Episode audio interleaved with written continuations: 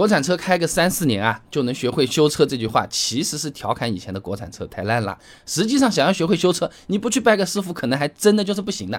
不少朋友笑称啊，你开三四年，修车不都能开了。主要原因啊，就是前些年的国产车品质不怎么够嘛。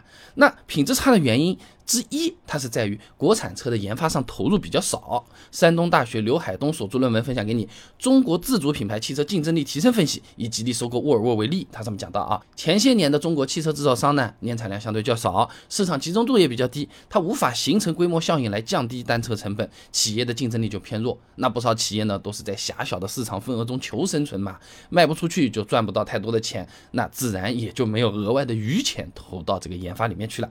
你就好比说是这个饭店，你生意越来越好的这些饭店，你去的菜场就越来越大，批发的那个量也越来越大，价格也越来越便宜嘛，鱼塘你也包下来，菜比原来还要新鲜。好了，那这样烧出来的菜就更好吃，就更加有人买了。那反过来，你刚刚开了一个新的一个小店，你这个菜就普通市场去进进的，生意一般般，不太卖得掉。第二天又舍不得把昨天进的那个菜，哎，给它处理掉。好了，哎，对不对？你你你这个菜有可能就开始有影响了，味道人家说，嗯，果然是大饭店的饭会更好一点，有可能就是这么个味道啊，没有余钱去买鱼塘了嘛。那么设计研发能力的不足呢，就会导致前些年不少国产车啊，只能。去买国外品牌的那些配件啊，发动机是买的，变速箱也是买的，哎，也就有了三菱发动机养活国内一大半国产车的这么一个景象啊。那么买来的发动机、变速箱本身技术，哎，它就不是算特别的顶尖了，而且还有可能存在匹配方面的问题。那质量品质，我们是针对整个车子来说的嘛，它有可能就不会好到哪里去啊。那即使少部分的龙头企业，它是自主研发核心部件的，也碰到了各种各样的这种问题。你比如说拿某上汽某品牌的这个前几年搭载的这个发动机来举个例子啊，在车之网上面呢，这个品牌某二零一二年款的这个车型典型故障之一呢，就是防冻液内漏进发动机。啊，这个就是因为在发动机设计的时候呢，就存在缺陷了。这缸体和缸盖之间的冷却水道连接部分，它用了个塑料材质，又离这个气缸很近，而且还设计的非常薄，时间久了，一老化，冷却就有可能会从这个地方去渗漏了，要吸到发动机气缸，导致发动机拉缸等等这种严重事故了啊。那这个故障属于设计缺陷啊，你即使修好了，它还是这样的呀，对不对？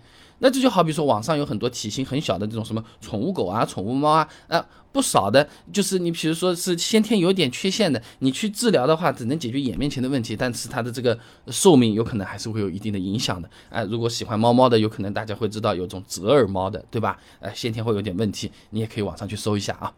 那么。不光是设计研发方面存在问题，制造工艺和高端材料方面，前几年的国产车和国外品牌之间呢，的确也有差距。哎，这点以前我们视频里讲过啊。反正最终结果就是前几年国产车的质量品质它就是不怎么好的。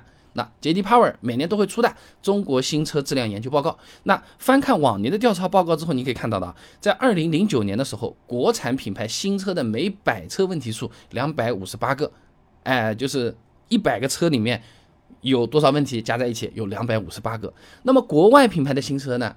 每百车问题数只有一百四十二个，相差了一百十六个，将近是快小一倍了，对不对？那返返回来的话，简单点，我们粗糙的估计的话，就相当于当时在二零零九年买国产车的车主朋友碰到故障的概率，会比国外品牌的那些车主多了将近一倍的可能性啊。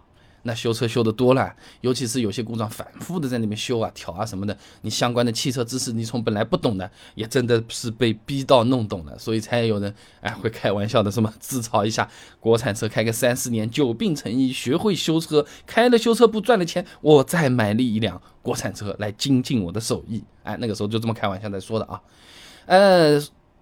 毕竟这个叫开玩笑，你说真的靠这样会学会修车，他其实也是不至于的啊。我们还特地去查了一下啊，重庆理工大学陈静所做论文分享给你，《汽车维修人才培养模式研究》上面他说啊，在现代汽车维修呢，已经逐步向电子技术方向发展了，哎，会用到各种先进的故障诊断系统啊、仪器啊什么的。想要提高汽车维修从业者的技术水平，是需要正规的职业教育和专业培训的啊。简单讲，修车是个专业系统的学科，是很难无师自通的。连久病成医这句话，我们有可能都要打个问号。汽车也是一样的啊。那么现在的国产车呢？哎，也不再是以前那种隔三差五需要跑修理店的车子，是有变化的，没有那么夸张了啊。国产车市场份额的提升，它带来的一些盈利，也使得厂家有更多的资金投入到研发当中来。你近几年啊，不少国产品牌纷纷选择和国外先进研发机构合作了，引进人才，哎，在设计、研发、制造方面有很大的进步的。来，继续。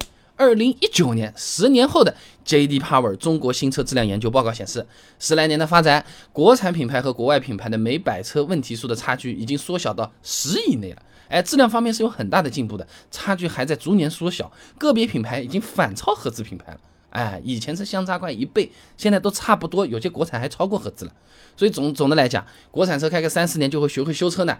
那就是十多年前的那个回忆了，的确是值得调侃的一件事情了。老车主们受苦了，很郁闷，的确是没有合资车好。但毕竟这个是以前，实际上现在的国产车质量已经是相当不错了，哎，和国外的品牌差距也是不太大啊。所以说买的时候也可以放心啊。那么说到近几年，国产品牌纷纷都会加大这个研发力度。那么好的，你加加大了研发力度，那么你研发出来一点什么东西呢？是不是？在那么多研发的里面，到底谁才是真正的技术狂？人家说吉利很牛啊，各种买买买，然后吸收为自己使用。人家说比亚迪很厉害啊，琢磨琢磨琢磨，什么东西都造出来了。那么国产有那么多的品牌，哪一家的技术是最强的？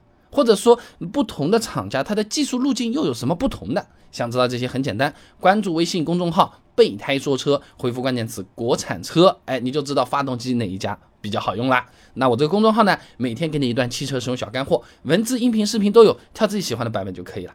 备胎说车，等你来玩哦。